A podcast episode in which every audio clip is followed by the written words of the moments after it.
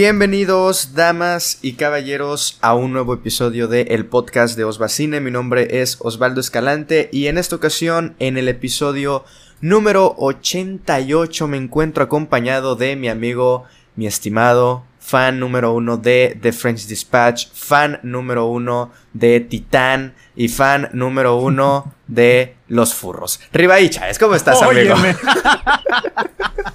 Hola, amigo, ¿cómo estás? Yo muy bien, muchas gracias.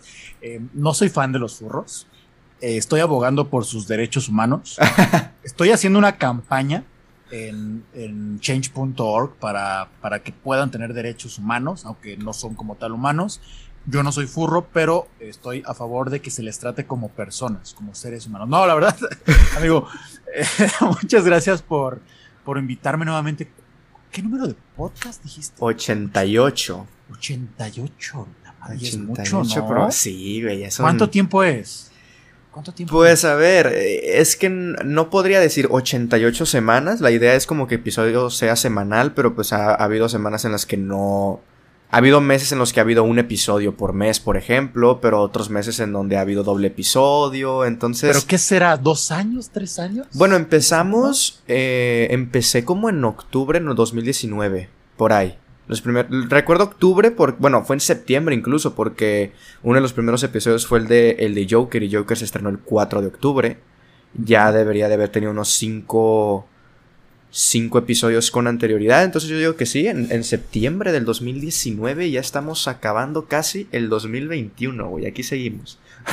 Te acercas al 100, ¿eh? ¿Vas a hacer algo en, en el número 100? A ver si un, un, un podcast eh, en vivo, para que participe ahí la gente. y- a ver, a ver qué show, a ver qué show. Ya, ya, ya he pedido ahí algunas, algunas eh, opiniones. A ver qué, qué estaría bueno. No sé si, si un podcast en vivo, pero pues si con más, con cuántas personas, de noticias, a ver, a ver de qué, pero A ver qué se arma. Sí, pero a ver, si, si, si sigo cumpliendo como el último mes, yo creo, de, de semana, eh, de episodio semanal 100% asegurado, pues serían 12 semanas más, güey. ¿Cuántos son 12 semanas, güey? Son. ¿Cuántos tres meses? Tres ¿no? meses, ¿no? Ajá. Tres meses. Tres meses, entonces sería diciembre, enero, fe- Febrero. febrero, febrero, marzo estaríamos llegando al episodio 100. Bestia, güey. Bestia. ¿Tú cuánto tienes Sí. en Bizarro? ¿Cinco, no? ¿Años? Cinco, casi. Cinco años y medio ya. Cinco años y medio, porque yo el primer programa en Bizarro lo inicié en junio, si no me equivoco, de 2016. Junio de 2016. Entonces ya llevo cinco años y cachito. ¿Recuerdas cuál fue el primer programa? O sea, ¿de qué hablaron? Claro, claro. De hecho, yo hice solo el programa. Porque mi amiga y compañera Ramona, a la que le mando saludos, Saludazos, saludazos. seguramente nos va a escuchar, seguramente. Mm, ella todavía no estaba, se unió al proyecto, creo que al segundo año. O sea, creo que tendríamos como cuatro temporadas. Y el primer programa que yo hice fue uno dedicado al rock en el cine. Estuve, estuve hablando de películas que hablaran de rock. Eh, tipo. mm, no, no, no, no voy Escuela a del contar rock. ahorita. No creo haber mencionado Escuela del Rock. O sea, sí recuerdo que fueron como cuatro películas súper mamadoras y underground. Ah, ok. Sing Eh, Street ah. ya estaba. No, no, no estaba Sing Street. Ok. I Control, creo que una de ellas era I Control o, o Control, que es, es la historia de um, Joy Division. de. Joy Division. Eh, una muy, muy bonita película. Y las demás, la verdad, no me acuerdo. Pero sí, ese fue el primer programa ya. Osva, se pasa rápido el tiempo. ¿eh? Suta, güey, ni me digas, por Cuídate, favor. Cuídate.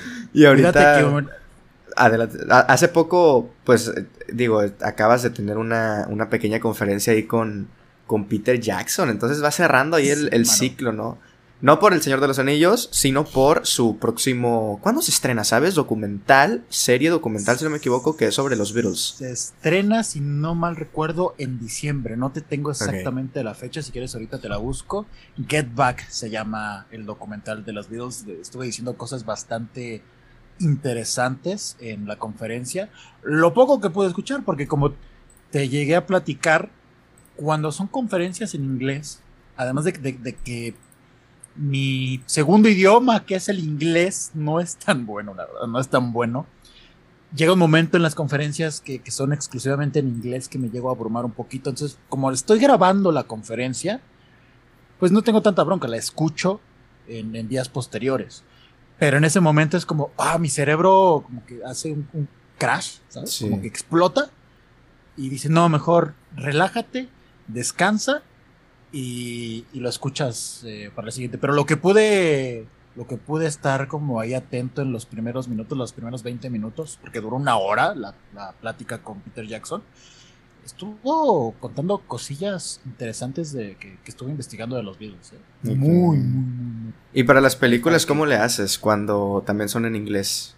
Cuando es por screener. Mm, cuando son en inglés, pues sí, a ver, sí me cuestan trabajo, pero sí las comprendo casi en su totalidad. Creo que sí tengo esa capacidad de poder entender una película en, ¿qué te gusta? En un 90, 95%.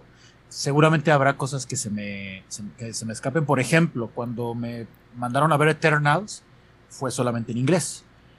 Entonces, sí, sí fue como que quizás se me escaparon un par de cosillas. Y ahora que la vi otra vez, pues la verdad es que Sí, como que con el contexto. con el contexto ya sabiendo de qué trata y tal, es como vas, vas uniendo las, las cosas. Por ejemplo, a mí, dos de las funciones o los screeners que me, que me han tocado así en inglés han sido musicales, güey. Eso está muy cañón, porque pues en los musicales ya las canciones con tal de rimar y así, pues utilizan palabras que igual y no te esperas que pongan una palabra así. Por ejemplo, me tocó con In the Heights. Afortunadamente, In the Heights, pues bueno, ahí le meten mucho Spanglish. Entonces, ah, le vas entendiendo un poco ahí. Y hace poco, el lunes, me tocó la de Tic Tic Boom. La de Andrew Garfield, que de hecho se estrena. Sí, se estrena hoy. Cuando se está saliendo este, este episodio, ya estará en Netflix. Ahí por si la quieren checar. Eh, esa no la alcancé a terminar. Vi una hora. Me surgió ahí una, una cosa y no la pude terminar. Pero, híjole, no. No, no, no, no está buena. no está buena. Mira, la verdad, yo siento que, esa película era pretexto para llevar a Andrew Garfield para despistar que en realidad iba a estar en el evento de Spider-Man. siento que nada más le hicieron con ese pretexto. Es, es, un complot de Marvel. A ver, bueno, no, hemos dicho como tal el, eh, de qué va el podcast. Este episodio ya lo vieron en la miniatura, en el, en el título y tal. Pero como nada más hay un solo, un solo tema que sería el de, el de podcast. Y como normalmente a veces hacemos un poco de noticias antes, no teníamos preparadas, pero ya entraste al Spider-Man. Y ayer salió el mm. tráiler, el, el tráiler número 2 de, de Spider-Man No Way Home. ¿Qué te pareció, güey? Eh, de hecho, te estaba comentando un poco en mi stream que el tráiler como tal es, es muy malo. Es muy malo. Creo que la edición deja mucho que desear porque ya nos están contando varias cosas donde Peter Parker va a tener conflicto con Doctor Strange. Seguramente, al menos por lo que se percibe en el tráiler, em, Doctor Octopus va a estar quizás del lado de Spider-Man. O sea, como que parte de la trama ya te la están platicando. Eso no está chido. En los trailers normalmente te deben de dejar cierto misterio. Además de que hay ciertas partes que la animación, hijos de su madre, la cara de, de Jamie Foxx. Ah, sí, Cuando lo enfocas, digo, ¿qué CGI tan No, la escena en la que están, en la que el Doctor Octopus en el puente le tira un carro a, a Peter, se ve bien feo, güey, se ve falsísimo, se ve muy mal, güey. Ahora, que no sé si sea a propósito, ¿eh? No sé si, no creo que se vaya ponte a pensar. Por ahí sacaron ese avance donde el lagarto está siendo golpeado por el aire. A ver, pero sí. Sí es verdad eso, güey, porque a ver, salió en Twitter. Y, Twitter es como. Ah, porque luego, luego miras el tráiler oficial y, el lagarto no se hace así. O sea, no. Todos los. No, en el, en el oficial no, porque lo cortan antes. O sea, si tú, si tú ves la secuencia del tráiler oficial y de ese que hicieron en Brasil, en Brasil lo dejan como unos segunditos después, toda esa secuencia. Entonces ahí se ve donde el lagarto... Yo al principio dije, no, está volteando. Pero ya después que, te enfocas a, su cabeza, pues no es un movimiento natural, alguien lo está golpeando. Por lo tanto, y si es oficial, ¿eh? Porque ya todo mundo, o sea, lo sacó Disney Brasil o Marvel Brasil, no sé, pero salió en una cuenta oficial. Dicho esto, si te pones a pensar que editaron partes para quitar personajes que no sabemos a ciencia cierta si es Andrew Garfield y Tobey Maguire, pero definitivamente quitaron personajes. De ser así, podría tener coherencia el hecho de que ciertas secuencias, ciertas animaciones se vean así de cuchas. Tiene sentido. Sí, y un poco también esto de la del dime no, ¿cómo se dice? La palabra la palabra mágica es por favor, hija de tu chingada madre Zendaya, no le digas así al ah, Doctor Strange. O sea, ya, ya lo están rebajando al Doctor Strange a, un niñero. Sí, y, que, es, también un poco lo que me cagó. Y al, y al Doctor Octopus a que se burlen de su nombre y todo. Sí, o sea, esa, esa comedia que, manejan con este Spider-Man, híjole, me da mucho miedo. Ahora, hay otra parte yo no puedo evitar emocionarme como fanático de Spider-Man. O sea, ver, ver a Electro, ver a, al Dr. Connors en su versión de lagarto, ver a Sandman, ver a este Spider-Man o este segundo duende que, vemos entre las sombras que no se alcanzaba a percibir bien, el traje negro, em, ver al duende verde y escuchar la voz de William Dafoe porque era su voz. Entonces, no puedo evitar emocionarme porque ya dices, ok, es que ya es demasiado. Disney no se va a arriesgar a echarse a las personas eh, pues, encima y con, el hecho de no meter a Andrew y a Toby. O sea, los tienen que meter a Para mí ya está, no por el tráiler, pero ya está confirmado por todo el marketing que hay hecho. No, y Andrew Gar digo, Tom Holland también comentó que, que el final de la película se reescribió. O sea... Ah, mira, eso habla de que sí, tal vez vaya a ser un final así como de, ah, no mames. Pero pues también habla de que va a ser un final, pues ya en términos de guion medio carente, ¿no? Sí, como lo que sucedió con em, Civil War, por ejemplo. Que hasta el último momento consiguieron los derechos de Spider-Man, hicieron el trato con Sony y fue que metieron al Spider-Man de Tom Holland en esta secuencia de la, de la batalla en el aeropuerto. Y yo, yo siento que un poco lo aplicaron así, o sea, el, desaparecer al personaje. En, ese caso lo agregaron, pero acá yo creo que sí quitaron a los personajes que, yo siento que podrían haber elegido otra secuencia para pues ahorrarse ese problema de, de que surgieran ese tipo de, de fallas o errores al momento de estrenarlo, que se me hace muy, muy raro que hayan tenido ese tipo de fallas. Yo creo que fue a, propósito. O sea, le tenías que dar algo al público. Algo, para que no se fuera completamente de, ah, es que no sacaron a Andrew Garfield y, Toby Maguire. No, dales algo, un guiño. Sí. Y, fue eso. Sí, por lo menos en que la gente saque sus teorías en por qué el lagarto se hace así. Ajá, exacto. sí, Hay, ya no hay cuántos videos no hay en YouTube ahorita de eso. Sí, a ver, anoche Twitter y todas las redes estaban vueltas locas con los memes de tú no eres Peter. O sea, de ahí, ¿cuántos memes nos sacaron? Es el mismo, es el mismo meme del Hello Peter del primer tráiler, güey. O sea, están poniendo a cualquier persona con lentes, nada más que en igual de decir hola Peter, ahora es tú no eres mi Peter. Es lo mismo. Doctor Octopus va a ser el chiste de esta película. Ay, ojalá y me va a dar un chingo de rabia. Me va a dar un chingo de rabia. Ojalá que no, cabrón. Espero que no, espero que no, pero la verdad es que yo sí estoy esperando mucho la, película. Más por ser fanático de Spider-Man que, que en verdad esté esperando algo de la cinta. O sea, no estoy esperando absolutamente nada. Así como con Endgame no esperaba absolutamente nada, pero me emocioné. Creo que me va a suceder lo mismo. Ah. como que, ah, ok, la historia está horrible, pero es Spider-Man y va a salir Toby, va a salir Andrew. Pues, eh, lo firmo, ¿eh? Lo firmo. sí, en, diciembre entonces aquí estaremos. Pactamos de una vez episodio de, de, Spider-Man. Sí, sí, sí. Claro que sí. Que de hecho, híjole, ya posté algo. ¿Ya apostaste? Ya posté algo. Híjole, aposté que si no salen ellos dos me voy a pintar la cara de payaso en mi stream. Ah, neta, ¿con quién apostaste? La cara de payaso. Con ¿Con quién fue? ¿Con Julio? ¿Con Isaac? Con unos de ellos. Creo que fue con Julio con quien aposté.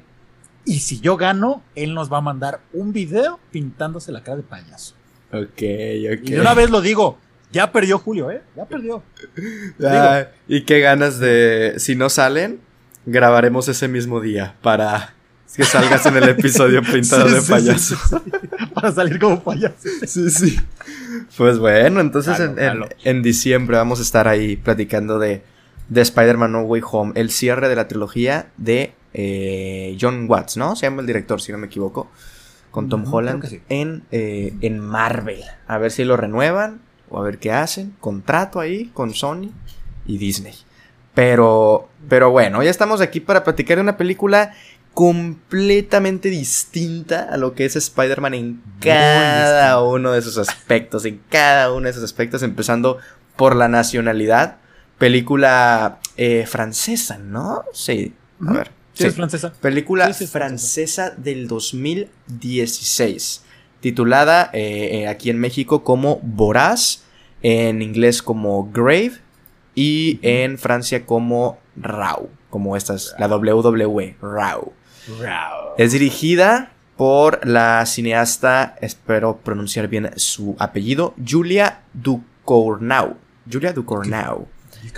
Sí, sí, también eh, francesa, nacida en París, la cual eh, este, este presente año sacó nueva, nueva película, dirigió Titán, ganadora de la Palma de Oro, también este año dirigió dos episodios de la serie eh, Servant, y desde entonces no hizo nada por cinco años. Después, o sea, hizo el 2021 y cinco años atrás hizo Voraz en el 2016 en el 2012 codirigió una película para televisión llamado, llamada Mange o Mang. Y en 2011, un año atrás, dirigió su primer y único cortometraje llamado Junior. Entonces estamos hablando de una cineasta que tiene tres películas en su filmografía. Una de ellas codirigiéndola, entonces muchos no la consideran como tal película de ella, tal, tal, tal. Y eh, entonces con una película que llamó mucho la atención de la crítica y de la audiencia por allá en el 2016-2017 que se fue estrenando, que puso su nombre ya en la mira de todos los cinéfilos y que en el 2021 se consagraría ya pues, como ganadora de la Palma de Oro a Mejor Película eh, por Titán. Hoy no vamos a hablar de Titán, pero sí vamos a hablar de eh, Voraz. ¿Por qué? Porque el día de ayer, ustedes si están escuchando este episodio en el viernes que se estrena, el día de ayer jueves 18 eh, de noviembre, eh, cumplió años la cineasta, cumplió 39 años, entonces dijimos, vamos a dedicarle un podcast a esta, a esta película. De hecho, si no, si no mal recuerdan, la gente que escuchó aquel episodio donde, donde hablamos un poco de Titán, Freddy y yo dijimos que íbamos a hacer el ejercicio de volver a ver eh, Boraz y a hacerle un episodio. Sí lo invité, pero bueno, como estamos grabando un poco noche y tal, pues no, no pudo acompañarnos el buen Freddy. Igual le mandamos un, un saludo. Pero pues eh, salió la curiosidad también de que... De la casualidad, perdón, de que pues cumpleaños esta, esta semana. Se me fue el pedo y como yo busqué hice lo que, lo que, lo que el buen Riva hace para su programa, que es o buscar cumpleaños o buscar estrenos o cosas así para hablar de algo relacionado. Y me fui a buscar quiénes cumpleaños años el viernes. No encontré como tal alguien que me llamara la atención. Me fui al jueves y ahí encontré a la directora. Y ya no me fui al miércoles, güey. Ya no me fui al miércoles a ver que cumplía años Martin Scorsese. el día de hoy, damas y caballeros, cumpleaños Martin Scorsese el dios Martin Scorsese. Hubiéramos hecho un episodio de Martin Scorsese. Pero ¿sabes? ¿Sabes qué, qué pasa, Osva? Que tú y yo ya habíamos hablado de Scorsese. Exactamente. Y hay un, digamos, un híbrido entre podcast y programa de radio. Sí, haciendo, haciendo el comercial exacto, en Spotify pueden buscar Voz en Off. Y ahí hace unos, hace unos meses hablamos de, eh, del cine de, de Martin Scorsese. Hablamos de Silencio, hablamos de eh, El Lobo de Wall Street, hablamos de Toro Salvaje. Toro Salvaje. ¿Cuál más? Eran cinco en total. Eh, el irlandés, ¿no? ¿Hablamos del irlandés o no? Creo que no. Creo que no. No me acuerdo de qué otra. El chiste es que hablamos de cinco películas de Martin Scorsese, entonces ahí por si, por si gustan ir a checarlo. Se, se, me durmió, es que no, no, sabe, como me fui de viernes hacia atrás, ya no alcancé a llegar al miércoles para ver qué cumplía años Scorsese. Me siento mal. De hecho, cuando vi que era su cumpleaños, dije, qué raro que os vaya elegido a, a, Julia por encima de Scorsese. Sí, no, no la escogí por encima, simplemente se me fue. Scorsese estaría decepcionado de ti. Es más, cortamos y vamos a hablar ahora de Scorsese. Pero bueno, Scorsese, ¿qué tal? Scorsese. no, a ver, prometo. Eh, hemos hecho eh, episodios dedicados a cineastas como Nolan, como Fincher y como nada más, creo. El cine de nada más. Ya no mames, neta. Entonces hace mucho no hablamos de, un cineasta antes de terminar el año. Ah, ¿sabes de quién? ¿De quién? Hablamos de. De Chazelle, de Chazelle. De, Chazelle.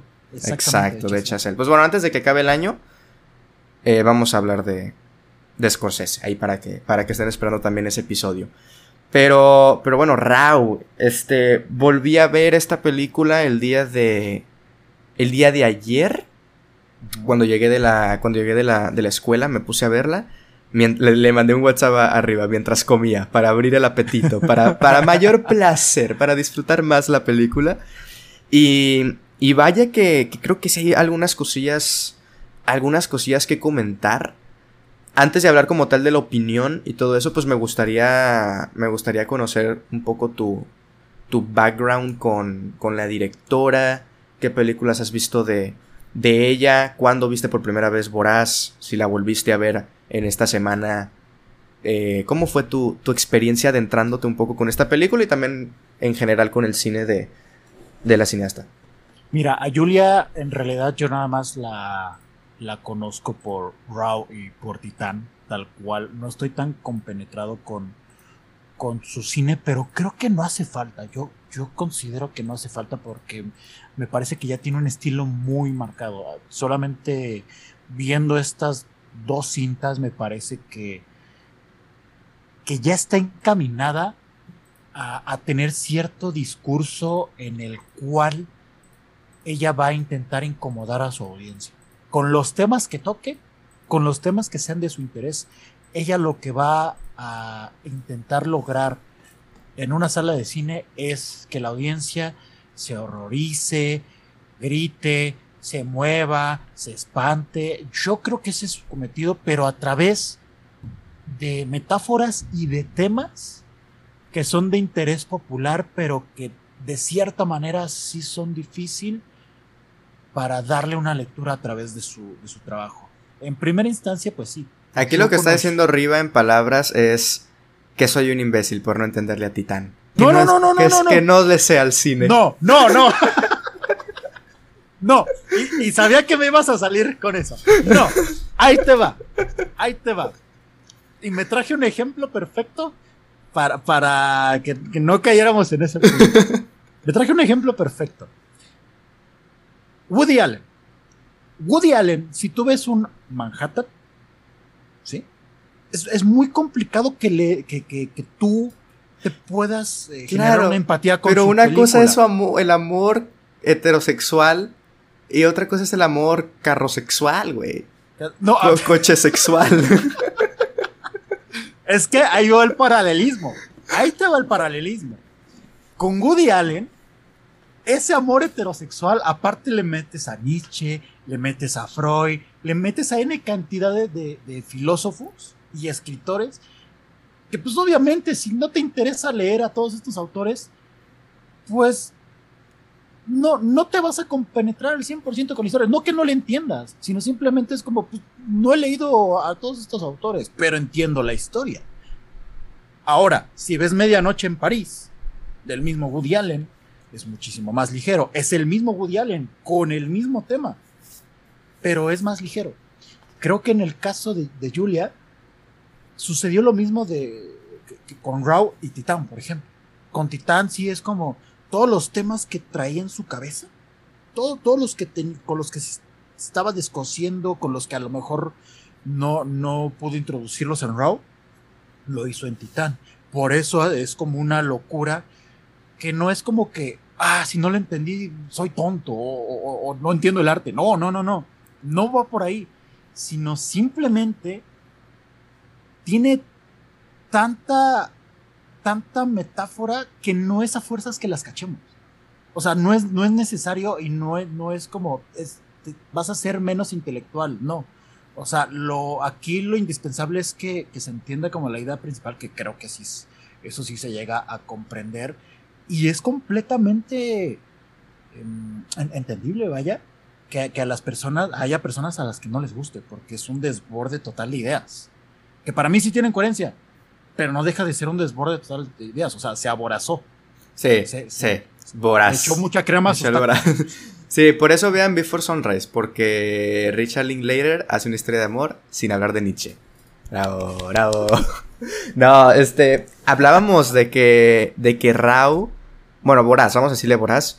Boraz. Este, mucho antes de, de, volver a ver a esta cinta, esta idea o esta opinión general que me había dejado era, tiene ideas muy chingonas, pero se nota que que las hace o las, o las relata de una manera en la que no quiso o no pudo, no sé. Se contuvo. Ah, pero creo que para allá hay que ir ahorita, güey, porque sí en esta segunda en esta segunda lectura que le di no estoy tan seguro de qué tanto se contuvo, güey. Siento que sí es una manera muy sutil de, de, de, de hablar de temas que para allá hablaremos, pero, güey, desde estas películas es un coming of age, güey. O sea, del lado más bizarro es una mujer descubriendo, eh, entrando a la, universidad, conociendo personas, su sexualidad también, un poco ahí lo que ella era veterinaria, ahora come humanos, un poco todas esas cosillas. Hablábamos antes de, verla por, segunda vez que se contenía, que se sentía como esta eh, sutileza, dirán no, unos, eh, otros dirán eso, que, que se limitó.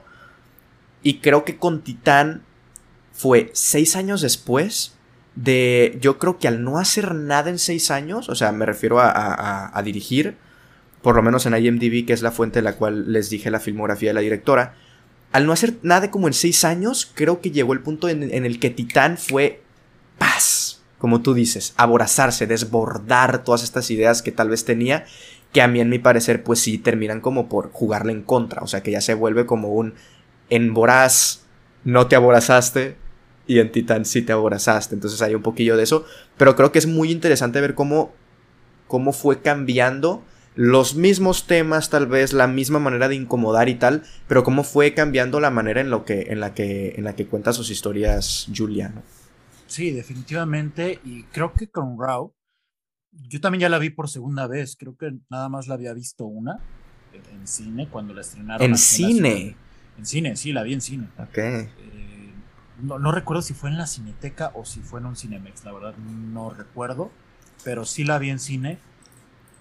Y recuerdo perfectamente todo, todo, digamos, toda esta parte mercadológica que había alrededor de la película, porque eso fue marketing. Todo, todas esas leyendas urbanas que decían que, me parece que fue en el Festival de Toronto, donde contaban que había personas que se habían salido de la sala por lo incómodas que estaban, algunas terminaron desmayándose o vomitando y tuvieron que atenderlos ahí en la sala. Obviamente todo eso ya fue desmentido con el paso del tiempo. Pero escuchando todas esas historias durante ese año previo al estreno, pues obviamente empezó a generar una expectativa enorme, que fue algo que le jugó en contra a esa película. Sí. Le jugó muy en contra porque las expectativas estaban por los cielos. Tremendamente por los cielos. Si no mal recuerdo, creo que también esta película se estrenó en Cannes. Creo que también. Y si fue así, pues obviamente le dio otro estatus aparte a, este filme.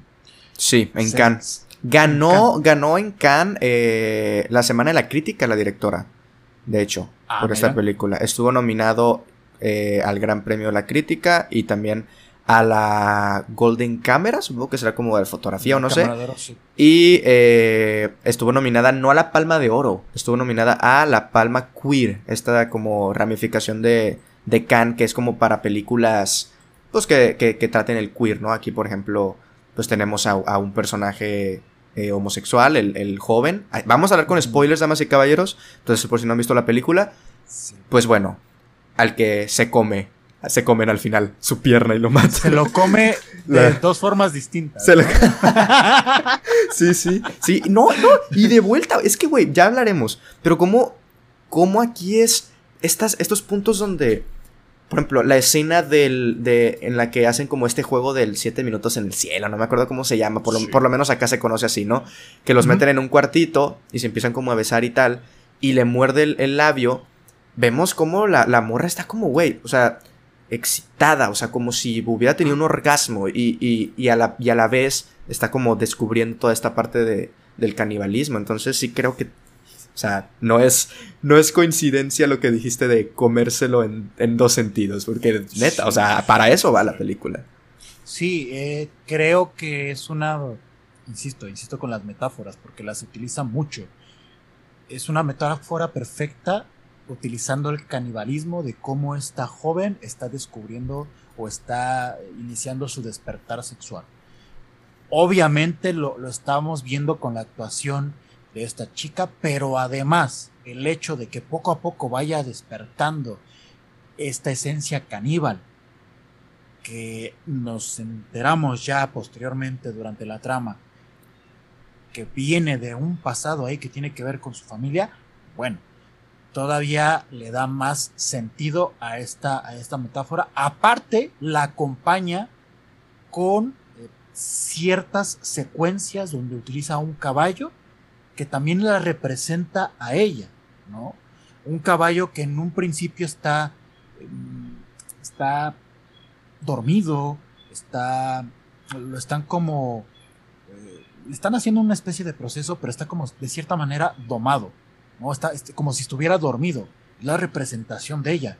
Posteriormente vemos al caballo amarrado, pero cabalgando, intentando librarse de esas cadenas, pero aún así está encadenado. Que es como más o menos al primer tercio de la película donde aparece esta secuencia, donde ella ya tiene estas inquietudes de por qué esta, esta emoción por querer comer carne, o necesidad, mejor dicho, de querer comer carne, para posteriormente, pues bueno, ya abrirse y correr cual, cual galope de, de cemental, comer carne eh, por donde quiera e incluso la humana. Creo que lo que hace muy bien Julia es utilizar justo todo el ambiente que está creando, que en este caso es una escuela de veterinarios, utilizar a su personaje, desarrollarlo de forma que se vaya compenetrando con su ambiente y además,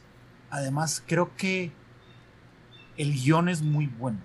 Creo que el guion acompaña perfectamente al desarrollo de estos dos elementos. Y ahí, por ejemplo, en esta segunda vista, te podría decir, creo que los años sí le lo otorgaron un extra, creo que le ha caído bien el paso del tiempo, pero todavía mantengo mi postura de que se limitó sobre todo por cómo lo acabó creo que, el, cómo terminó la película, que ya si quieres lo Sí, ya más adelante. Pero el cómo lo terminó, para mí, ahí está el meollo del asunto del por qué se contuvo. Ya. Ok, perfecto. Un poco de lo que de lo que utiliza mucho que te comentaba que me gustó. Sí, hay cosas que me gustaron de Titán. Eh, en su momento fue fue el, fue el, fue la banda sonora. Aquí es como una banda sonora que si no mal si mal no recuerdo, no hay mucha banda sonora hasta en momentos puntuales que, que, son como momentos muy... en donde la banda sonora sube mucho de, volumen, que y, es una banda sonora muy... como, como tambores, como como cosas así muy estridente, muy esquizofrénica, sí, sí, sí, sí, como muy se está rompiendo ah, algo. Muy ansiosa, muy ansiosa la banda sonora y es en el momento porque ahora, ahora sí le puse atención. Creo Donde que se come el dedo. Se come el dedo. Y luego también cuando, cuando destapa al, al, morro este y ve la pierna toda comida, ahí también es cuando más, más, más fuerte se escucha. Entonces, creo que, creo que sabe, sabe utilizar ahí un poco el, la, la banda sonora. Tal vez podríamos creer en, esta, en este debate que tuvimos en, en ñoños, que es el qué tanto le afecta o le juega a su favor que esté tan fuerte, qué tanto es como que intenta manipular y tal. Pero creo que aquí no va por ese lado porque creo que es este... Como viene un silencio previo hasta ese momento rompe, es está rompiendo ella por dentro también, o sea, es este es esta casi de construcción que está teniendo la protagonista, tanto en su despertar sexual, como ya mencionamos, como también en, en este canibalismo, que el canibalismo no es como que venga tampoco así de, de un momento para otro. Ella es, ella es eh, vegetariana, después come este pedazo de, de, riñón crudo, no recuerdo, de, de conejo, hígado. ¿Era riñón o hígado de conejo? Sí, no recuerdo qué era.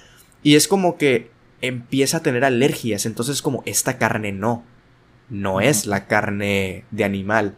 Empieza no es la que necesita tu cuerpo. Exacto, no es la que necesita. Luego ya empieza a comer la, humana y es cuando ya pues todo, todo comienza como a, a alinearse. Pero regresando a, al primer visionado, yo, yo también me pasó eso. Yo la vi el año pasado, o el 2019, no recuerdo.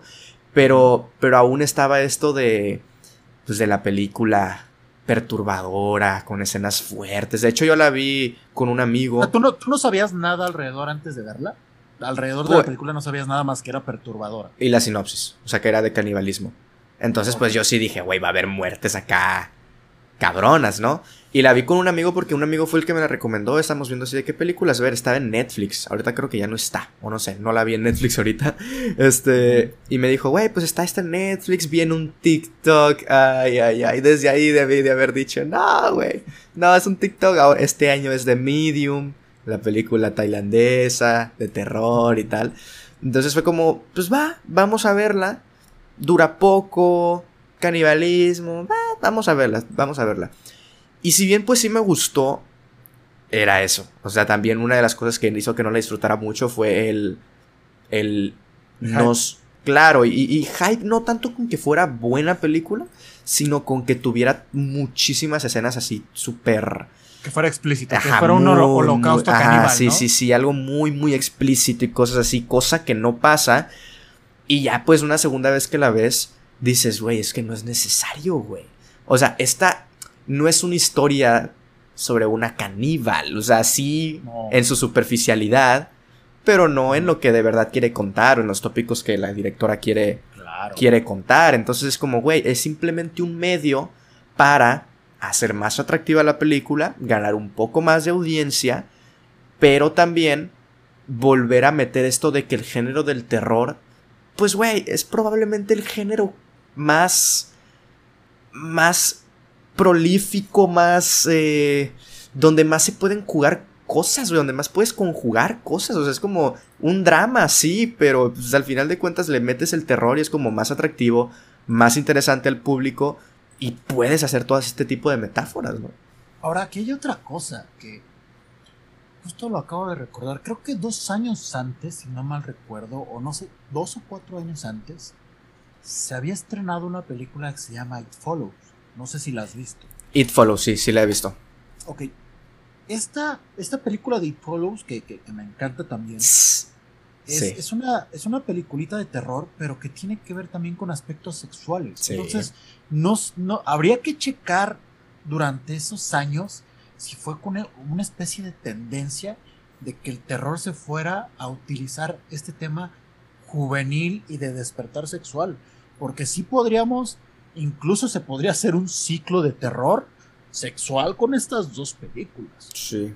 Además, además, si la combinas con un Déjame entrar con la versión sueca, o sea, si combinas Déjame entrar con It Follows, creo que termina resultando Raw. Porque Déjame entrar es este, esta historia de vampiros, pero una historia de vampiros no explícita. Es una niña eh, que, que come sangre, bebe sangre más bien, mejor dicho, eh, bebe sangre, pero que la mantienen aislada de, la sociedad, de los niños, ¿no? Y que poco a poco se va haciendo amigo de, un chavito. Pero te manejan el tema del, del vampirismo tan sutil, tan elegante, que no es necesario que veas escenas explícitas. Todo es manejado a través de sombras. Lo mismo aquí, no que se maneje con sombras, sino por la parte de la sutileza. La sutileza que, maneja Julia para la parte del canibalismo, que como dice Osvan, no es, no es lo esencial de la trama. El canibalismo es un medio para contar otros aspectos que le están interesando. Entonces, también ese es un buen ejercicio. Revisar estas dos películas para después ver Raw, que son de cierta manera contemporáneas.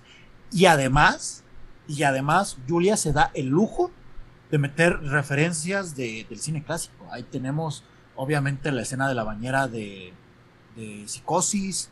Tenemos, obviamente, la referencia a Carrie eh, en esta mm. escena de Carrie donde, de la fiesta donde le, echan sangre, creo que de, toro, de vaca, no sé qué es la sangre. Yo creo que es el caballo, güey.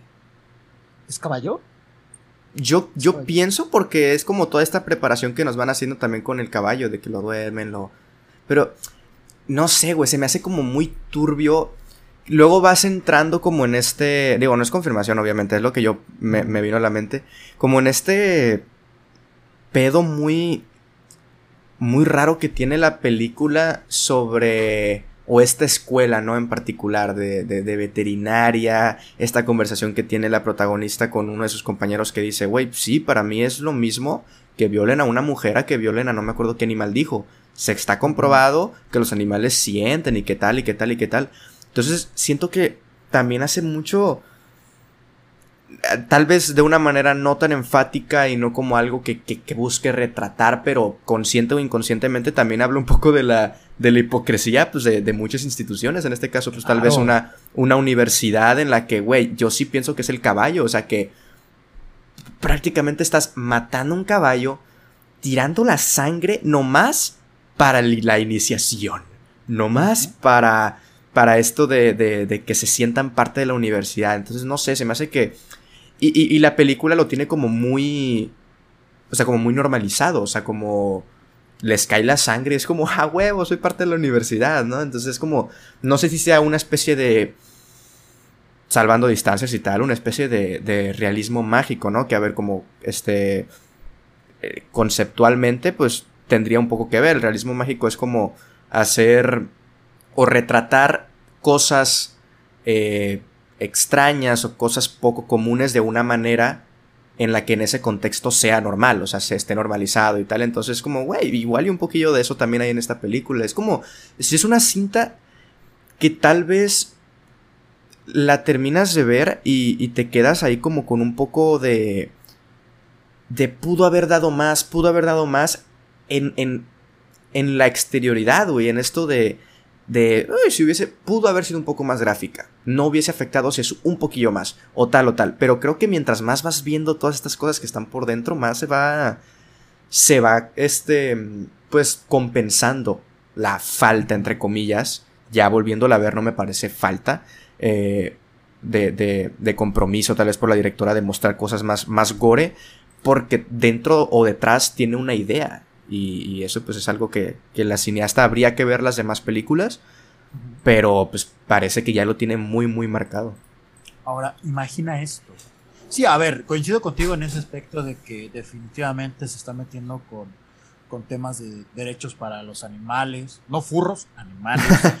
Eh, también se está metiendo con, con esta doble moral acerca del cuidado del, planeta como tal, no, no, digamos nada más los, animales, sino de todo el planeta, creo que de cierta manera también eh, lo, está dejando ahí entrever.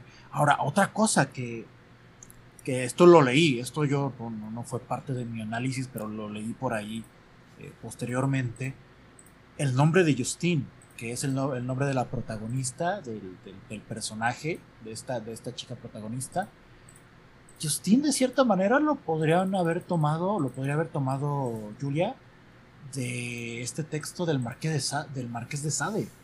Eh, este texto que se llama Justin o los infortunios de la virtud, que de cierta manera también nos están contando algo similar de lo que vive el personaje en Raw. O sea, una, una chica que está atada por, por la, la ética y la moralidad del entorno que le, que le rodea y que poco a poco se tiene que ir abriendo paso, perdón, sobre los señalamientos que, que hay. Eh, ¿Por qué? Porque, porque ella necesita desprender todo, esto que tiene en su interior. O sea, sí es un paralelismo que, yo creo que sí lo utilizó y que ese nombre no está de a gratis en, la película. Y, creo, creo que Imagina esto. Creo que lo que pasa con Boraz es como, como si tuvieras una venda enrollada, ¿sabes?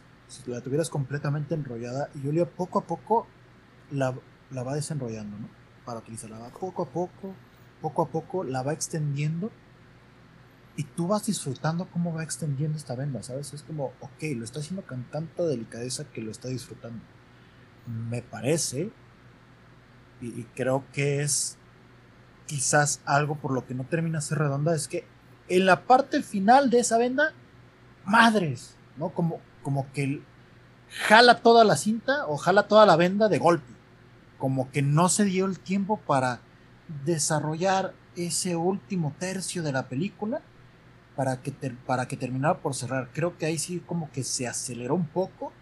No sé si era su idea, no sé si, si de cierta manera también hay que tomar en cuenta que muchas veces las primeras películas de un autor o una autora en este caso mm, se ven influenciadas por, por la parte de producción.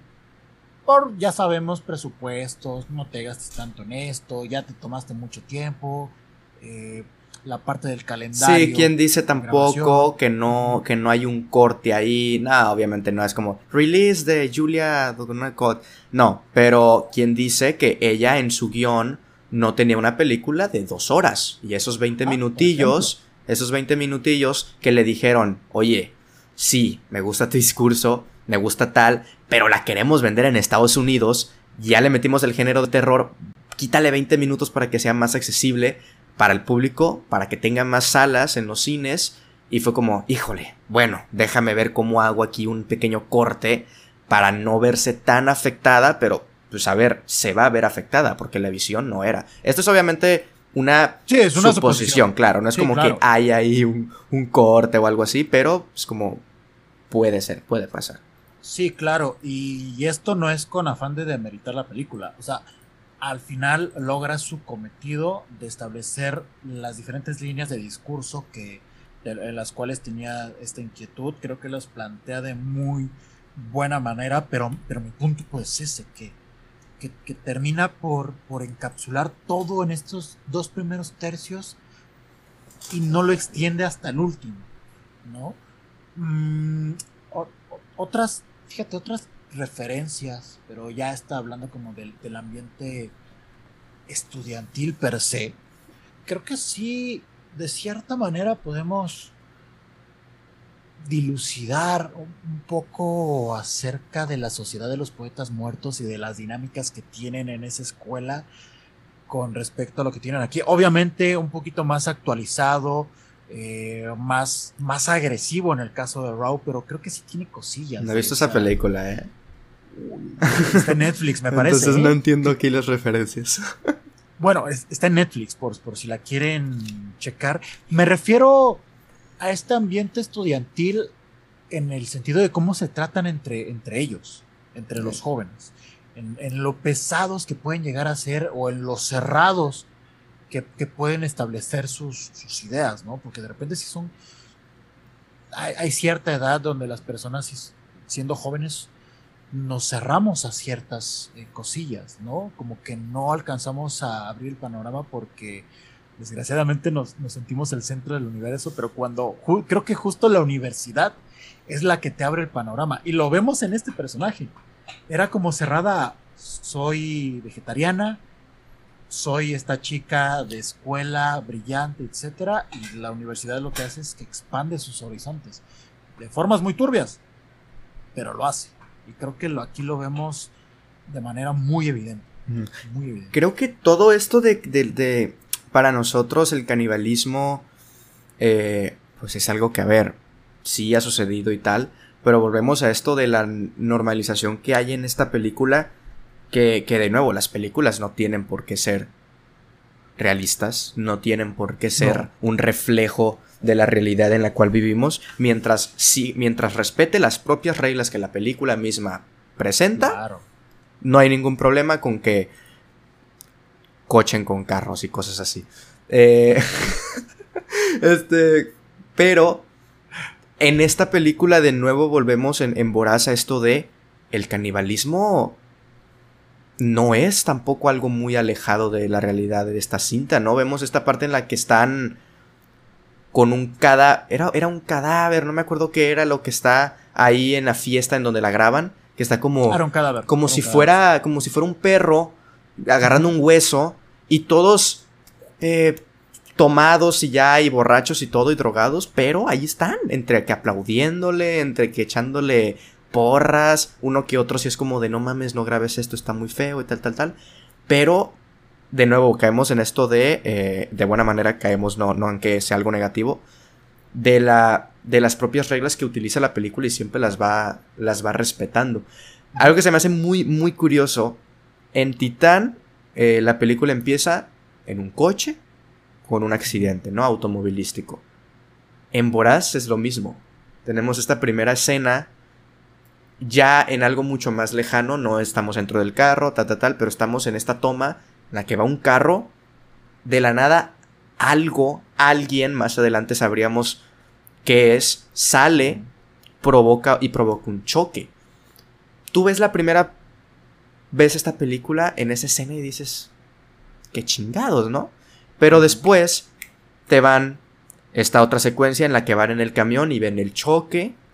Y ya más adelante esta otra escena en la que ya pues nos damos cuenta que era la hermana la que, la que provoca este primer accidente y ahora vamos con, con lleva a su hermana para, para pues provocar el otro accidente y, comer ahí un poco de, de, carne humana. Se me hace esto muy interesante que en las dos películas, quién sabe si en las demás también, empieza con accidentes automovilísticos y cómo esto va a tener una repercusión en los personajes más adelante. Eso se me hace muy, muy curioso, muy chido. Como dos escenas apartadas, cortas, que en un principio están como apartadas de la película en sí, es como un pequeño prólogo, por ponerlo de alguna manera, pero que más adelante retomamos esto, o sea, retomamos la idea, ya sea en Titán, como queda en esta especie de. de. de, de cariño, de, de amor, de, de, protección también que tal vez siente con, un, con, el, con el auto. Y acá en Raw, ya en algo más destructivo, en algo más. Eh, que servirá también pues para el propio desarrollo de la, de la película. Y ahora también otra cosa. Creo que hay una pequeña obsesión de ella por retratar el cuerpo o Sí. utilizar el tema de la corporalidad como mecanismo para establecer un mensaje. Y Sobre eso- todo femenino, ¿eh? Sí, sobre todo femenino. Por ejemplo, en el caso de Titán, ahí creo que se aleja, no en la parte final, pero gran parte de la película, sí se aleja de la parte femenina, creo que es romper Bueno, tenemos una, una escena, géneros. una escena lésbica también, que, que de hecho con la protagonista de Boraz. Ajá, Entonces, y, y es una manera muy, antes de que continúes, muy, muy, ah, de nuevo, volvemos a esto, a lo incómodo, volvemos a lo, a lo transgresor tal vez que pueda ocasionar en el público, que es normalmente, bueno, no normalmente, pero pues en algunos casos, cuando una mujer eh, cineasta, una mujer autora, retrata un poco el tema de la sexualidad femenina, lo busca como contar, obviamente depende del género, obviamente depende la película en sí, pero con esta vista más delicada, más como de, de cómo les gusta, cómo le gustaría a esa directora pues que se retratara, ¿no? Venimos de un cine, eh, pues de toda la historia eh, en el que el hombre ha fotografiado al cuerpo de la mujer y muchas veces pues se vuelve un poco sexual innecesariamente. Muchas du- directoras eh, mujeres en el presente le dan esta, este giro de tuerca para re- retratar el cuerpo femenino de una manera más, más delicada, más hermosa, como más poética. Llega Julia y te dice, güey, me vale madres, o sea, te voy a retratar el cuerpo humano, sea hombre, sea femenino. Cae aquí pues el caso que es más femenino, las protagonistas en ambas películas son mujeres y tal, pero eh, caemos en esto de, en Titán, una escena de mordiéndole un pezón. En, en, en, en aquí en, Boraz, también, este, todo esto de, del, por ejemplo, en una, en una manera un poco más eh, poética, la, la pintura que cae y cómo se van ensuciando, es, es, es de nuevo, es este cuerpo o esta, o esta sexualidad apenas descubriéndose y que por ende va a tener un chingo de, contratiempos y de fallos y de, todo. Entonces, tocas un, un, punto muy importante ahí, que es cómo, Julia retrata el, cuerpo femenino y la sexualidad a través de, del género del, del terror. No recuerdo exactamente qué autor hablaba acerca de esto. Hace muchos años, estando en la universidad, lo, estuvimos revisando, justo con películas de Cronenberg, y es a donde iba.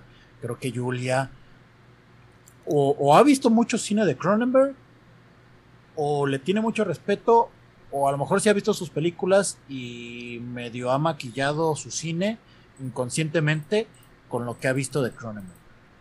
¿A qué voy con esto? Cronenberg es un director que lleva la corporalidad todavía más allá. Utiliza el cuerpo para hacer retratos plásticos en sus encuadres, en sus secuencias, y a la vez establecer un punto de los temas que está que está hablando en sus cintas. Lo mismo Julia, pero con, de cierta manera más elegante. Creo que sí hay una referencia muy evidente a, este director y de lo que hablaba acerca de este autor que, que, me compartieron en la universidad, que ojalá que a algunos de los que nos escuchen les suene como este concepto, este autor hablaba acerca de la sensualidad a través de la disección del cuerpo humano. ¿Qué quiero decir con esto? Si una mujer, esto era antes, no sé si ahorita, con, todos los discursos que hay y que son muy necesarios obviamente, pero en el pasado no era así. Si tú veías a una mujer que, que, iba por la calle con medias, para el hombre, incluso para, también para las mujeres, se les hacía eso sexy. ¿Por qué? Porque de cierta manera tú estás partiendo el cuerpo humano y todo lo demás lo estás dejando a la imaginación. Es decir, solamente estás viendo un fragmento de y lo demás lo estás construyendo en tu cabeza. Eso hablaba este autor acerca de la disección, cosa que hace Cronenberg y creo que también Julia lo hace tanto en Voraz como en Titán. Está seccionar el cuerpo humano para que tú lo demás te lo, te puedas, te la puedas imaginar. exactamente. O sea, partir las imágenes del cuerpo para justo vaya alimentando este universo del que Osva está hablando. Porque ella sí está construyendo un, universo en, en, esta película y lo hace espléndidamente. Respeta sus normas, respeta sus reglas y respeta sus personajes, respeta sus motivaciones, respeta su pasado también porque el pasado también es el que alimenta a la protagonista, ¿no? Que eso ya nos, nos eh, damos cuenta después, pero de cierta manera tú ya ves que pasa algo con la hermana, por ejemplo, ¿no? Desde un inicio tú percibes algo extraño con la hermana, no sabes qué es exactamente, pero tu vista, tu oído, todo, todo, todo te dice algo que, que va a pasar con ella, algo va a pasar con ella, ¿no? Entonces, e, e, estas sutilezas que, que, utiliza la directora, sin lugar a dudas, parte de este discurso de diseccionar el cuerpo humano, su historia y a sus personajes. Y eso, y eso, a eso se le llama síntesis cinematográfica. Que es, que es algo que Lars Montrier no, no lo ha logrado nunca. De hecho, Julia, tú eres la Lars Montrier que, que, merecemos. Perdón, odio a Lars Montrier. Sí, sí, Lars Montrier es un, es un cineasta muy. Es que, es que, por ejemplo, Lars von Trier es un tipo que, intenta ser transgresor, que intenta llamar la, atención, pero lo hace de forma explícita. Caso contrario a Julia, que no necesita de recursos explícitos, lo utiliza a través de sus discursos. Claro. Eso es todavía pues más, más rompe madres. Sí, no, y, más difícil de hacer también, o sea. Claro.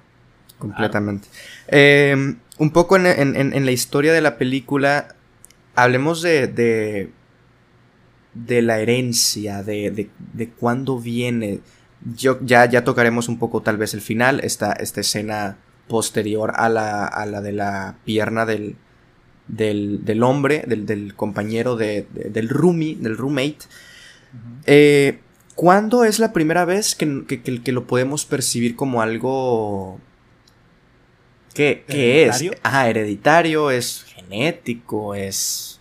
O sea, creo que una de las...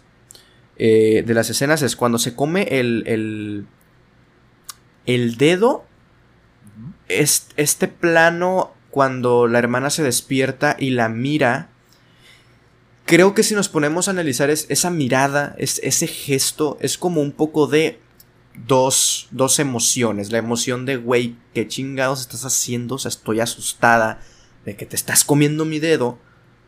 Pero también creo que es esta mirada más de, llegó el momento que no quería que llegara. O sea, como este momento de, híjoles, ahora viene el, el intentar hacer que, que mi hermana controle esto, que no se vaya por ahí mordiendo gente, cosa que la hermana es la que termina por volverse loca y comerle la pierna al vato. Al principio pensamos que es ella, de ¿por qué no te defendiste? ¿Por qué tal? Vamos diciendo, bueno, pues no tiene la boca con sangre la, la, la eh, Justin, Justin, Justin, ¿verdad? No tiene, no tiene la boca con, con sangre, ¿Cómo, ¿cómo, le mordió?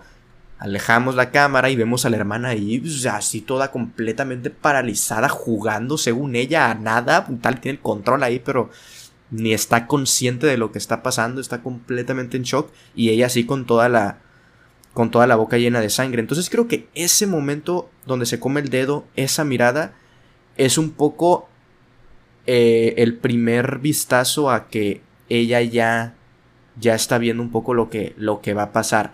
Ya luego se ve más explícito en la escena del, del, accidente del coche, en la que dice, güey, lo estoy haciendo por ti, de la nada empieza a comer y es como muy normal, y es como, ¿qué estás haciendo? Y tú también y tal, pero como que no tienen esa conversación todavía mm, eh, clara en la que empiecen a decir, güey, pues es que sí, yo también soy caníbal y tal. Y ya no es hasta la escena esta del final, un poco el, el epílogo, en el que vemos el, pecho, el estómago del, papá completamente destruido, o sea, completamente mordido, arrancado en pedazos. Y es la madre, curiosamente, el personaje de toda esta familia que menos sale, el personaje que menos diálogos tiene, que menos eh, minutos en pantalla tiene, para convertirse como en esta especie de, de, de, del monstruo que está atrás. No sé si porque para lo que entiendo, viene por parte de la herencia, pero de la mamá. O sea, como, que, como que él no, como que el papá no es caníbal, simplemente entró en un punto ya muy, no sé si amor, dependencia. Es, la botana. Claro. o sea, tal cual es la botana de la madre. Sí, ya lo tiene ahí completamente... Eh, cosa que, güey, es que mientras más vas, vas recordando escenas, cosa que conforme pasa el, el, la película pareciera ser que él es el, dominante, ¿no? Como que ya él en esta especie de que en la sexualidad y en, y en ya metiéndonos en el tema del canibalismo, ella lo domina a él, ya en, en, esta exterioridad, cómo se relaciona con sus hijas y tal, él se ve como el más dominante. Llega, deja a su hija a la escuela en el primer día y le dice, vámonos. Y la esposa se sube y se van. Está estableciendo esta dominancia, esta autoridad. Después, en, cuando ya van en el, en el, al hospital para el dedo y tal, en un momento la protagonista le, le, alza la voz a su madre y él dice, no le hables hacia tu mamá. Y es como, va creando esta, esta, esta autoridad que al final se rompe completamente. O sea, al final es, güey, él es como lo que intenta dar para no volverse loco, para no volverse completamente apachurrado por lo que le hace la esposa, güey. Que, que ahorita, fíjate, ahorita me está haciendo sentido, porque si lo, lo planteamos de esa forma, entonces todas esas voces de autoridad que, tuvimos durante estas secuencias quizás no eran de autoridad, era de bájenle tres rayitas porque esta está loca y apenas la estoy controlando. O sea, mm. bájenle tres rayitas porque si no se me va a desbocar. Sí, y un poco porque las, las... No recuerdo exactamente cómo tiene la cicatriz. O sea, como que son cicatrices, pero no tanto. Como que no es de hace 10 años. Como que es un poco más reciente. Tiene una mordida, tiene una mordida en un pectoral así enorme, profunda. Las demás sí son como más cicatrices pequeñas, eh, largas. Pero es, por lo que yo recuerdo, sí hay como una mordida grande en, un pectoral. y, y podríamos también un poco hablar de esto de que él ya la va calmando por las cicatrices, ya es algo que no es reciente, pero tal vez por todas estas cosas que empiezan a pasar en la universidad, el dedo, como que le empieza a venir todo esto, se le vuelve a antojar y vamos a la mordida al, pectoral, güey. Claro, que de cierta manera, si, lo pensamos, el personaje de Adrian, al que se come, al, de la pierna, quizás podría haber sido alguien que podría haber manejado a, a Justin, ¿no? Porque cuando está esta escena de, sexo, esta chica ya parece un, animal salvaje, ¿no? Queriéndolo morder. Y este güey así de, a ver, tranquila, parándole la chingada que no sé qué. Y hasta logra, que ajá. logra, no se contiene de morder, al final lo hace, pero su propio brazo, un poco esto como de, güey, no, no quiero hacerle daño a esta persona, a la única persona que tal vez, volviendo, güey, a metáforas al, al, al cómico Face, él se, el, el, el hombre, ella dice, güey, no voy a ponerme en contra de este vato que salió del closet y que a su propia manera está viviendo esta, esta también apenas entrar al mundo como verdaderamente él es, güey. Él es la única persona que puede entender a ella en una cosa completamente distinta como es el canibalismo, pero en su propio mundillo es algo de, de, adaptación, de aceptación, de, de, apenas entrar al mundo como yo soy en realidad y es como que entre ellos se entienden, ¿no? Y al final esto de... Por eso también resultaría un poco eh, incoherente tal vez que ella se hubiera comido al vato. Claro, obviamente, por este sentido de pertenencia. Tú, tú no vas a destruir tu espacio o tu lugar de seguridad. O sea, tú, tú, no lo vas a hacer. ¿no? Quizás los factores externos lo, logren, pero en este sentido tú no vas a hacer... Bueno, hay personas autodestructivas, pero en este caso el personaje de Justine a pesar de que va ejerciendo este despertar en todos los sentidos, creo que para nada se muestra como alguien autodestructivo. Al, contrario, creo que conforme va creciendo esta necesidad de la carne y, en otros sentidos, creo que conforme va pasando el tiempo va aprendiendo a controlarse y, a establecer ciertos límites. Obviamente hay momentos en los que sí se le va de las manos, pero por, por obvias razones, porque no sabe qué es lo que está sucediendo con ella. Pero una vez que, ya establece el, ya sé qué está sucediendo, vamos, vamos a, vamos a poner sobre la mesa normas para poder sobrellevar esto. Cómo se rompe con lo que hace la, la hermana al, al final y con lo que termina a dar al, traste con todo, ¿no? Que ahora, hablando un poquito justo de esa parte final, que no sé si pueda ya hablar de, la, claro, parte, sí, la parte final, yo siento que justo esta secuencia donde encontramos ya el cuerpo de su amigo sin la parte de la pierna y, con la herida en la, en la espalda, con, este palo que utilizó la hermana.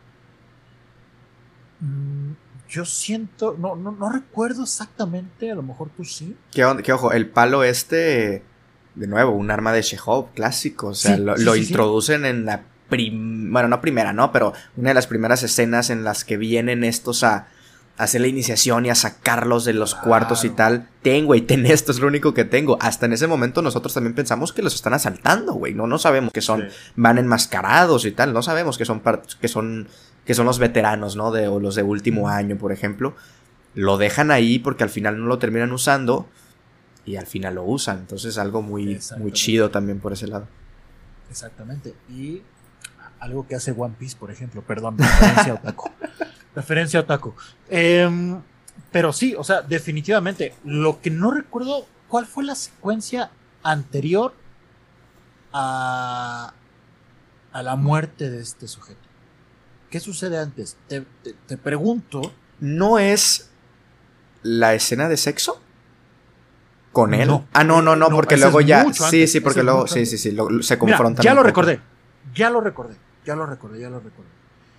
Según yo, según yo, es después de, que pasaron todo lo del video, ¿no? Corte A. Se pelean. se pelean, obviamente, sí se pelean.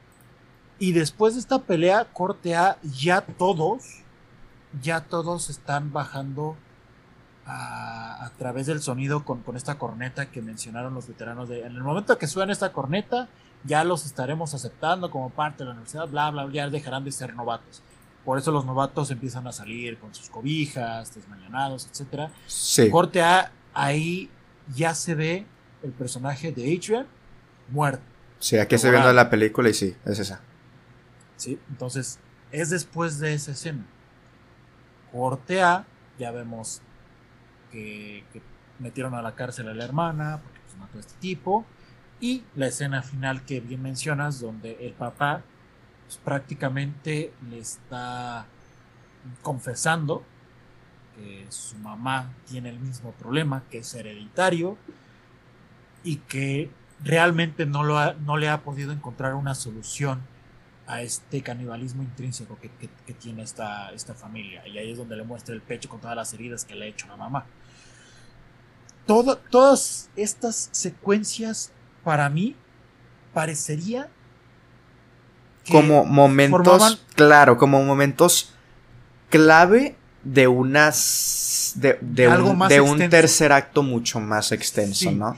Deja, a lo mejor forma parte de ese tercer acto que, que, ya estábamos viendo, pero ese tercer acto como que fue mutilado, como, que, como que fue cortado por lo mismo que mencionábamos anteriormente, que no saben, estos son suposiciones, que no sabemos si son los productores, no sabemos si le, metieron tiempo límite para poder vender la película, realmente no sabemos si fue cuestiones de presupuesto que ya no pudieron grabar más de lo que estaba en el guion, no sé, pero sí se siente como un final un poquito trompicado, queriendo resolver todo lo que venías planteando de forma tan elegante, tan sutil, y que no importaba si le hubieras metido más tiempo, yo creo que, que, no hubiera pesado en lo que estábamos observando.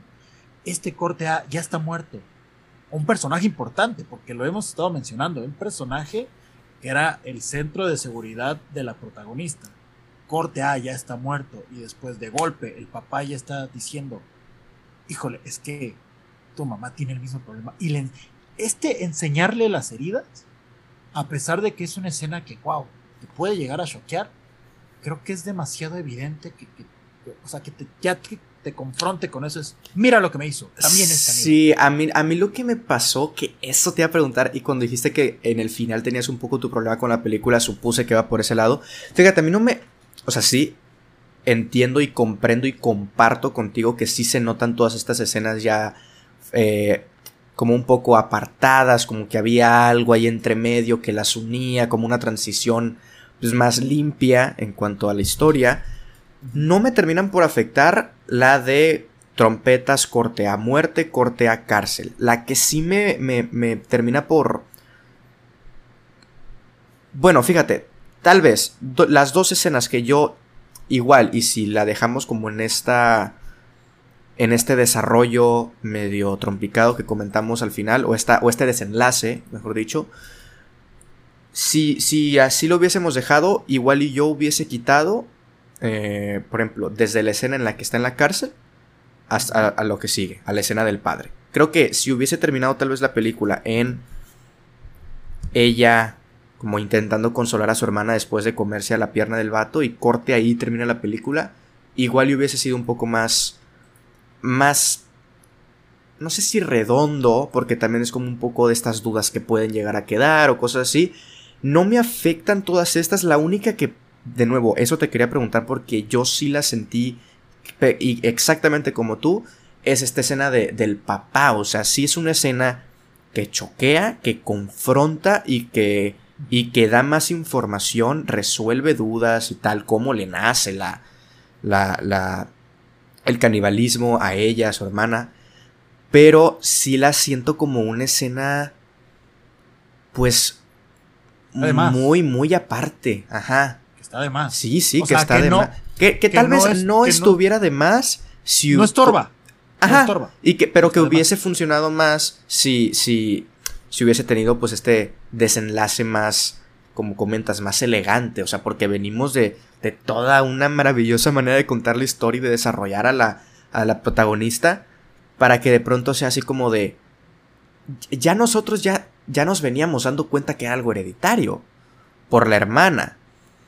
Pero como que ya es este, este punto de querer darle el cierre a la pregunta principal que tal vez pues muchos podrían tener si se centran en que es una película sobre canibalismo. O sea, sí, pero de nuevo, hay mucho más adentro sobre el que, el canibalismo, pero pues si muchas personas eh, se centraban más en lo que es el canibalismo, como yo la primera vez que la vi, pues esta escena, dices tú, ayuda a entender, a cerrar un poco esta duda, a darle, pues, pues eso, un cierre a la protagonista, a la familia en sí y tal, pero que una vez que cuando ya le, le, empiezas a notar todo este desarrollo y que ya sabemos que es algo hereditario desde mucho antes, por reacciones, por actuaciones, por diálogos y tal, como que sí se siente un poco, un poco eso, que está de más, o sea, un poco reiterativo, pero que... No sé si fue miedo, es que no sé si fue miedo que no entendieran. de, de la directora que no entendieran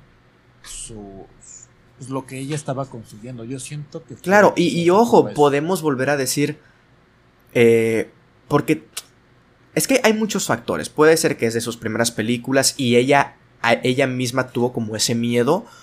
Pero incluso te podría decir que se me hace más.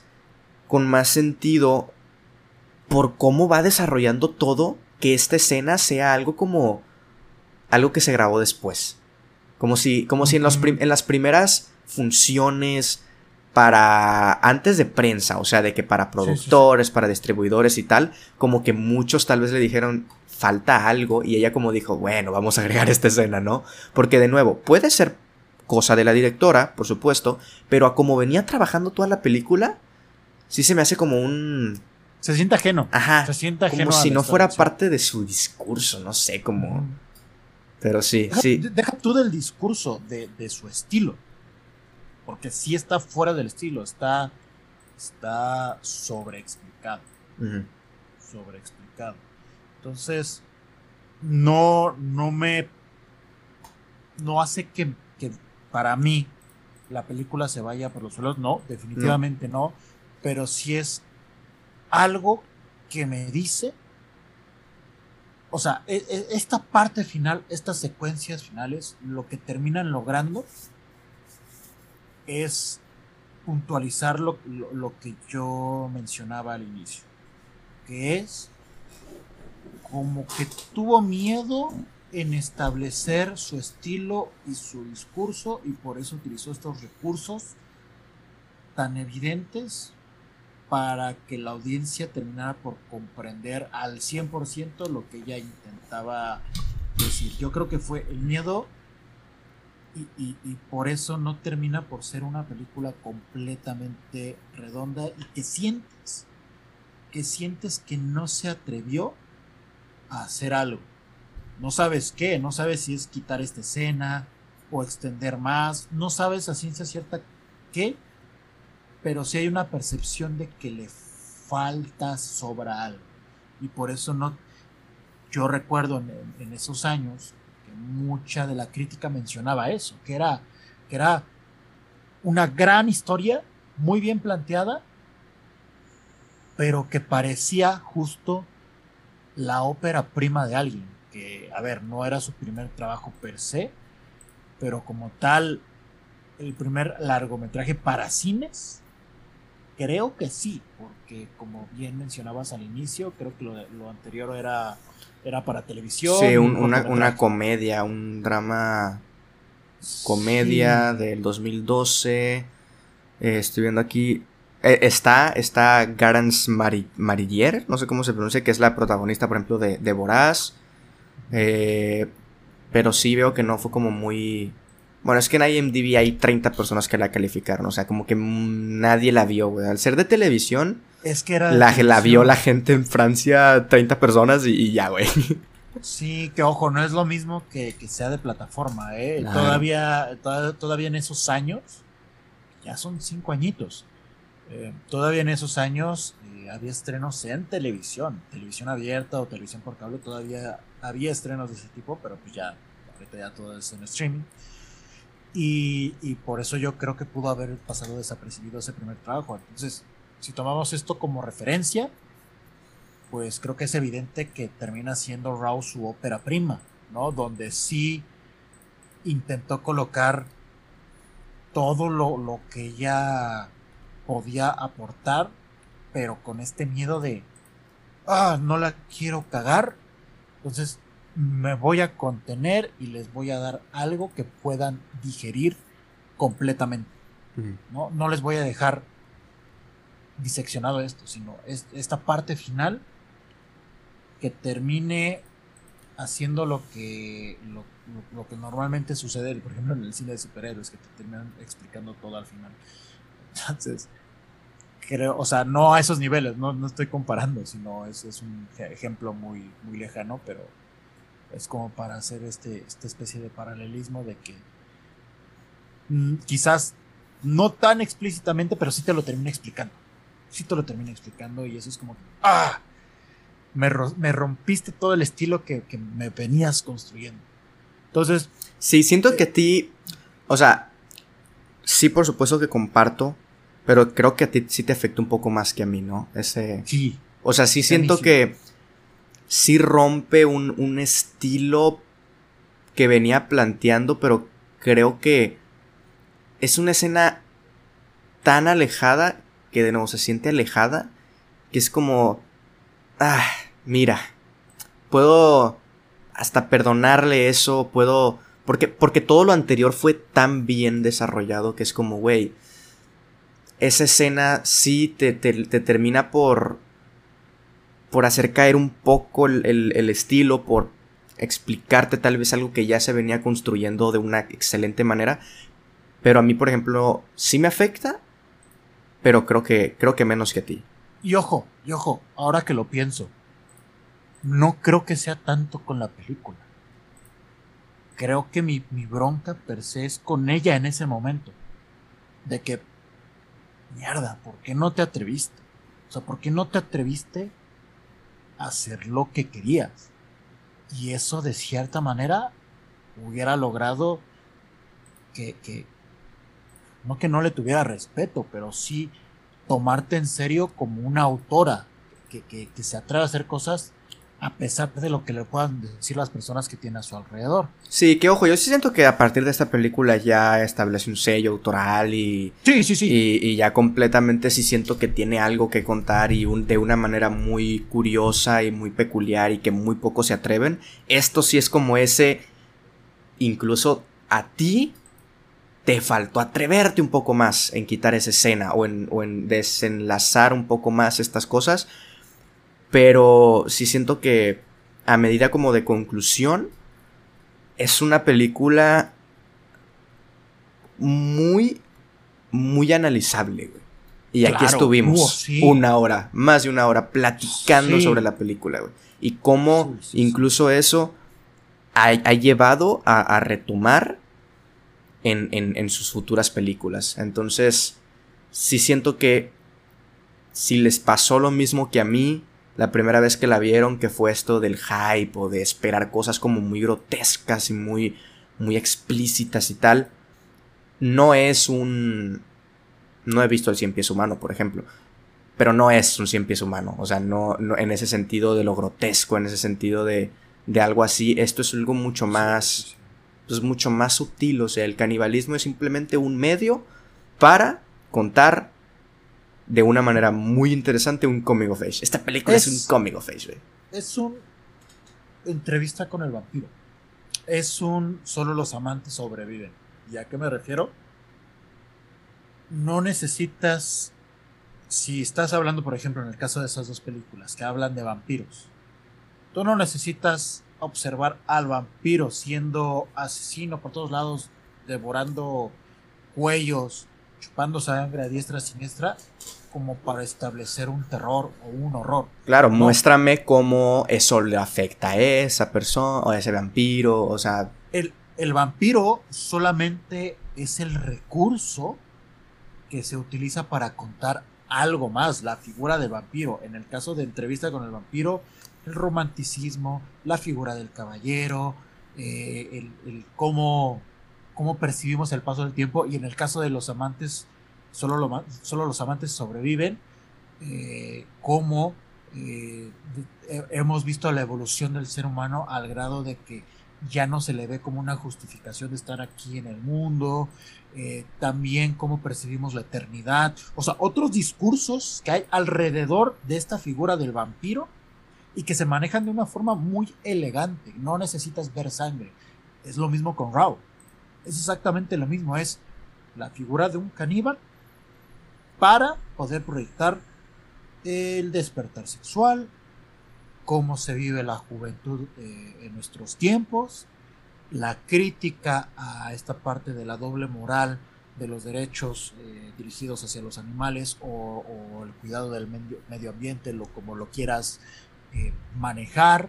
O sea, incluso la relación que puedas tener familiar con tu, con tu hermana, ¿no? O tu hermano, que también es un punto a tomar en cuenta. O sea, tantas aristas que puedes agregar en una sola figura que no tiene que ser la, que llame la atención, sino todo lo que está orbitando en esa figura. Completamente. Y, eso, y eso es lo rico de esta película, y por eso es que podemos entablar tantas conversaciones alrededor de la misma. Así es. Y, bueno, yo hice una, aquí una pequeña dinámica en, en Twitter en la cual les pregunté a las personas qué opinaban de, de ella, eh, de la película, una, una persona respondió, eh, otras personas no respondieron como su opinión, pero igual las vamos a, saludar porque dije pues, que si alguien quería saludos ahí, que comentara. Eh, Daniel Chavarría dijo, la primera vez que la vi no voy a negar que sí aparté la vista un par de veces por ciertas escenas, pero ya para la siguiente te acostumbras, pero todavía te da un poco de cosa aún. ¿Hubo alguna escena que tú apartaste la mirada por lo grotesco? No, ninguna, o sea... Yo en la que empiezan a depilar a la, a la morra, su hermana, y que se le queda atascado y no sale, y no sale la cera. O el pe no, no sé qué era. Y fue, ah, no, güey, quita eso.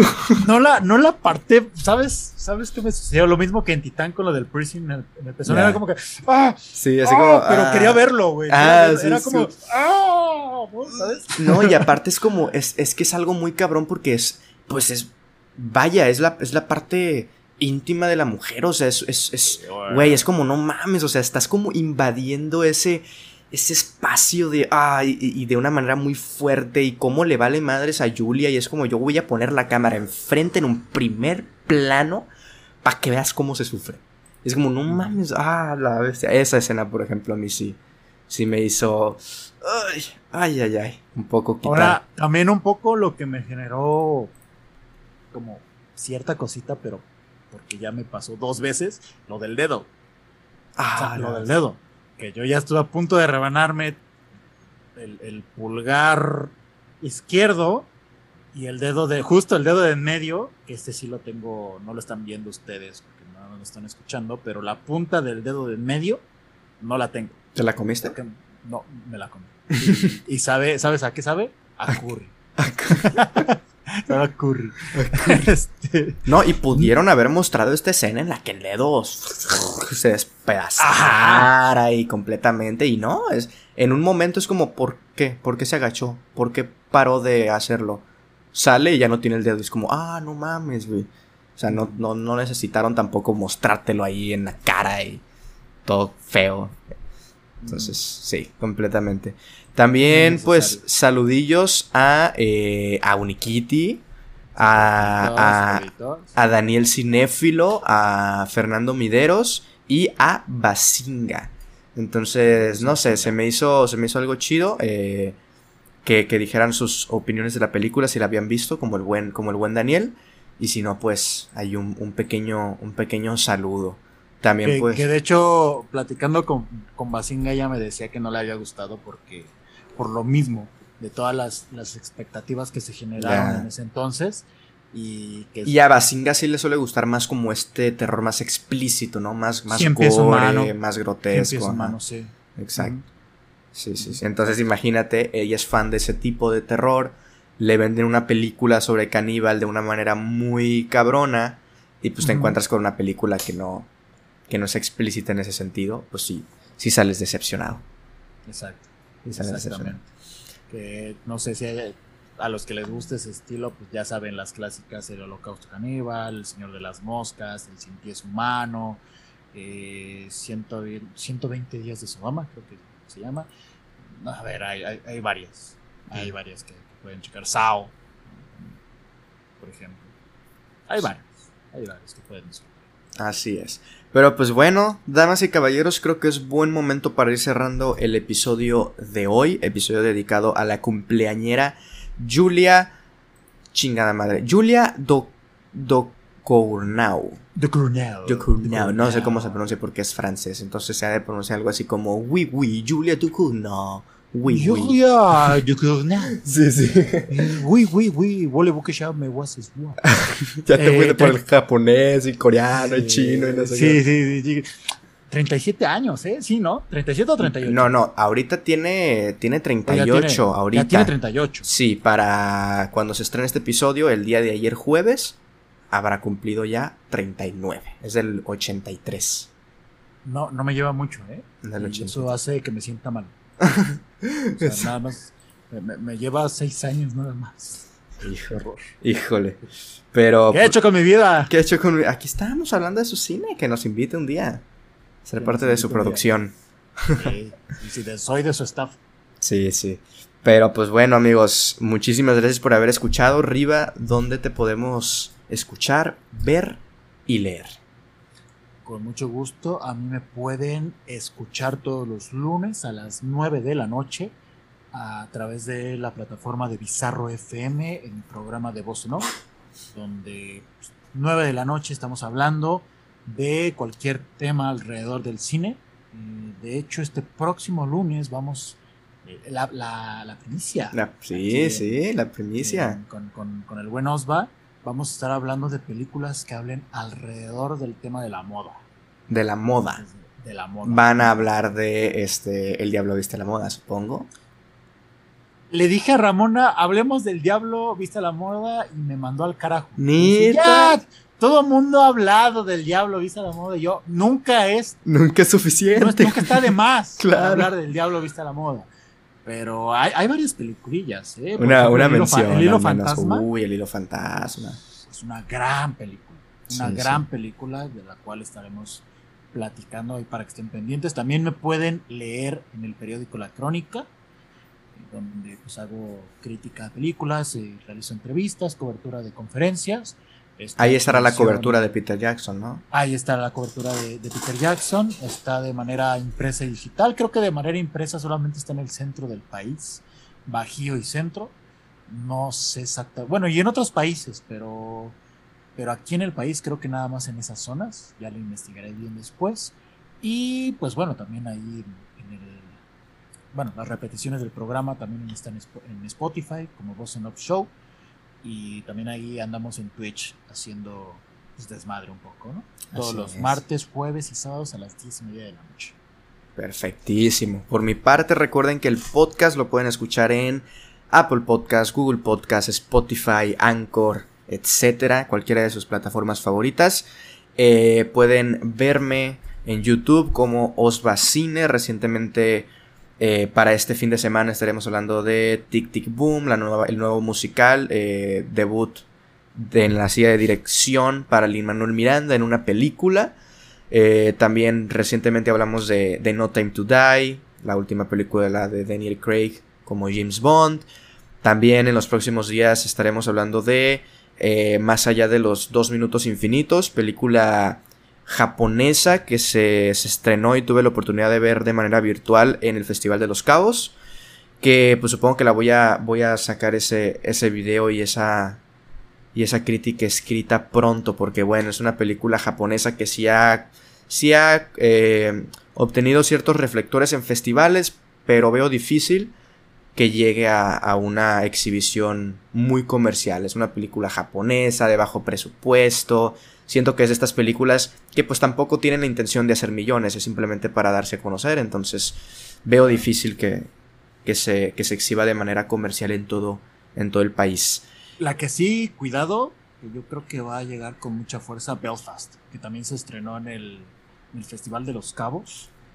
Es una muy linda película, creo que tiene todos los elementos para ser tomada en cuenta para los premios Oscar. Está ambientada en los años 60, si no me equivoco, justo en el año del alunizaje del hombre, el hombre que llega a la luna. Pero es, una historia contada en Irlanda.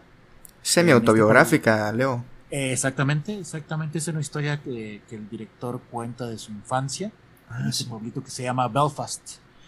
Y, es, muy bonita. Le decía, le comentaba a Osva por mensaje que es una combinación entre. Eh,